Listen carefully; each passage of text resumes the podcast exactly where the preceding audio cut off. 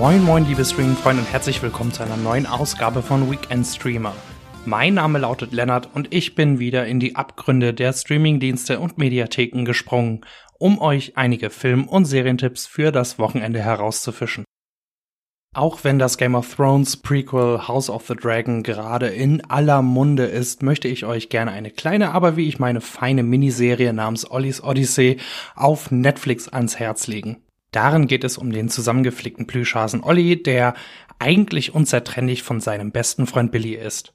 Doch nun findet er sich plötzlich in einem Ramschladen wieder und hat mit einigen Erinnerungslücken zu kämpfen. Dennoch macht er sich auf die Suche nach seinem Billy und wird dabei von zwei weiteren Spielzeugen begleitet. Der Vierteiler basiert auf dem gleichnamigen Kinderbuch von William Joyce und zeigt sich als Mix aus Real- und Animationsfilm. Neben dem spannenden und überraschenden Abenteuerplot wird zudem eine überaus ergreifende Familiengeschichte erzählt, die im Verlauf immer trauriger wird. Ich habe teilweise wie ein Schlosshund bei der Sichtung geheult und musste mir danach erstmal etwas Stumpfes anschauen, um mich zu beruhigen. Hinzu kommen die putzigen Animationen, die vom Industriegiganten ILM stammen. Und wer am Ende nicht zu Glückstränen gerührt wird, dem kann ich auch nicht mehr helfen. Unterm Strich also eine uneingeschränkte Empfehlung von mir. Ollis Odyssey ist ab sechs Jahren freigegeben, allerdings bin ich mir nicht sicher, ob Kinder in dem Alter bereits mit dem Thema umgehen können. Daher würde ich eher eine Altersempfehlung ab 8 bis 10 Jahren geben. Alle weiteren Serienempfehlungen gibt es nun in aller Kürze. Wie schon eingangs erwähnt, ist die Game of Thrones Vorgeschichte House of the Dragon bei Sky und Wow gestartet und kann durchaus mit der Urserie mithalten.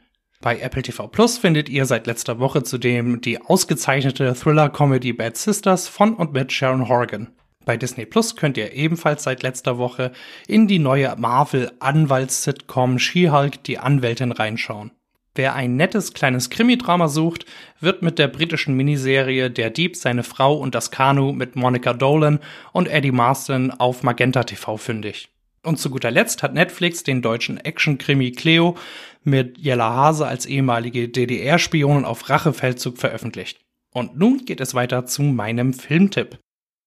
Der ist bei Disney Plus beheimatet und nennt sich Fire Island. Die Romcom dreht sich um eine Gruppe von Freunden, die sich mit einer Fähre in Richtung Fire Island begeben, ein Urlaubsparadies für homosexuelle Männer, die nach dem ein oder anderen sexuellen Abenteuer aus sind. Zur Reisegruppe gehören auch die beiden besten Freunde Noah und Howie mit asiatischen Wurzeln. Noah ist ein selbstbewusster und attraktiver Beziehungsmuffel, Howie ist schüchtern, unsicher und unscheinbar, sucht die Liebe und geht auf Fire Island immer wieder leer aus. Und weil Noah Howie nicht hängen lassen will, verspricht er, sich erst einen Typen zu angeln, wenn Howie auch eine Sommerromanze hat. Und diese Entscheidung wird Noah schnell bereuen.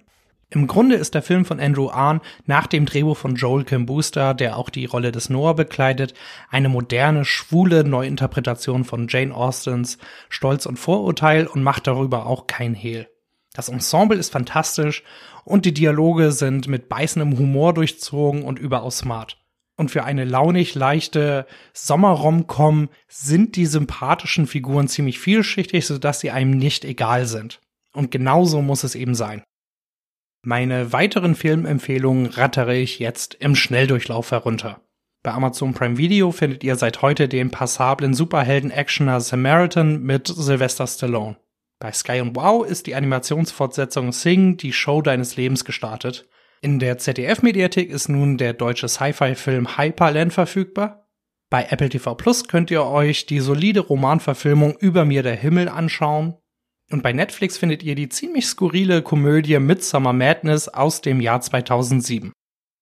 Meinen Doku-Tipp findet ihr diesmal bei RTL Plus unter dem Titel Dina voll verliebt. Der Film von Dan Sickles verfolgt dessen Kindheitsfreundin Dina Bruno und ihren Partner Scott Levin, die ihre Hochzeit planen.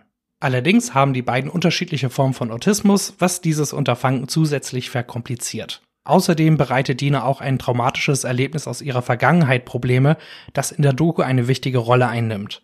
Darüber hinaus zeigt der Film die Zärtlichkeit und Offenheit des Paares, aber auch die Probleme in puncto körperliche Nähe. Stilistisch lässt die Doku den beiden Hauptfiguren viele Freiheiten und erlaubt es den beiden, dank statischen Kameraeinstellungen auch mal aus dem Bild herauszulaufen. Ein wirklich sehenswertes Doku-Porträt, das ihr euch auf jeden Fall mal anschauen solltet. Serie, Film und Doku sind abgehakt. Das heißt, dass nun der Rohrkrepierer der Woche an der Reihe ist. Diesmal verschlägt es mich zu Netflix, wo ihr euch die Anime-Serie Tekken Bloodline nach der gleichnamigen Prügelspielreihe besser nicht einpflegen solltet. Die Story dreht sich um Jin Kazuma, der das Geheimnis hinter dem Mord an seiner Mutter und das Rätsel seiner Familie aufdecken will. Und dafür geht er natürlich zu einem Kampfturnier, um Leuten auf die Birne zu hauen. Wie schon die Spielevorlage erzählt auch die Anime-Serie eine eigentlich recht simple Story viel zu umständlich. Hinzu kommen die teils bizarren und merkwürdig antiklimatischen Kämpfe und stumpfen Figuren. Was mich aber am meisten gestört hat, sind die dreieckigen Schatten, die unabhängig von Licht und Umgebung auf den Köpfen der Figuren geschlagen wurden. Das sieht komisch und unfertig aus, quasi als ob man zunächst Platzhalter eingebaut und dann vergessen hat, die Schattierungen richtig zu machen. Im Vergleich mit Martial Arts Animes wie Demon Slayer und Konsorten geht die Tekken-Serie jedenfalls K.O.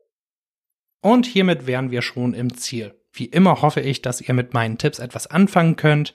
Ich wünsche euch ein schönes und erholsames Wochenende mit prächtiger Unterhaltung. Bis nächste Woche.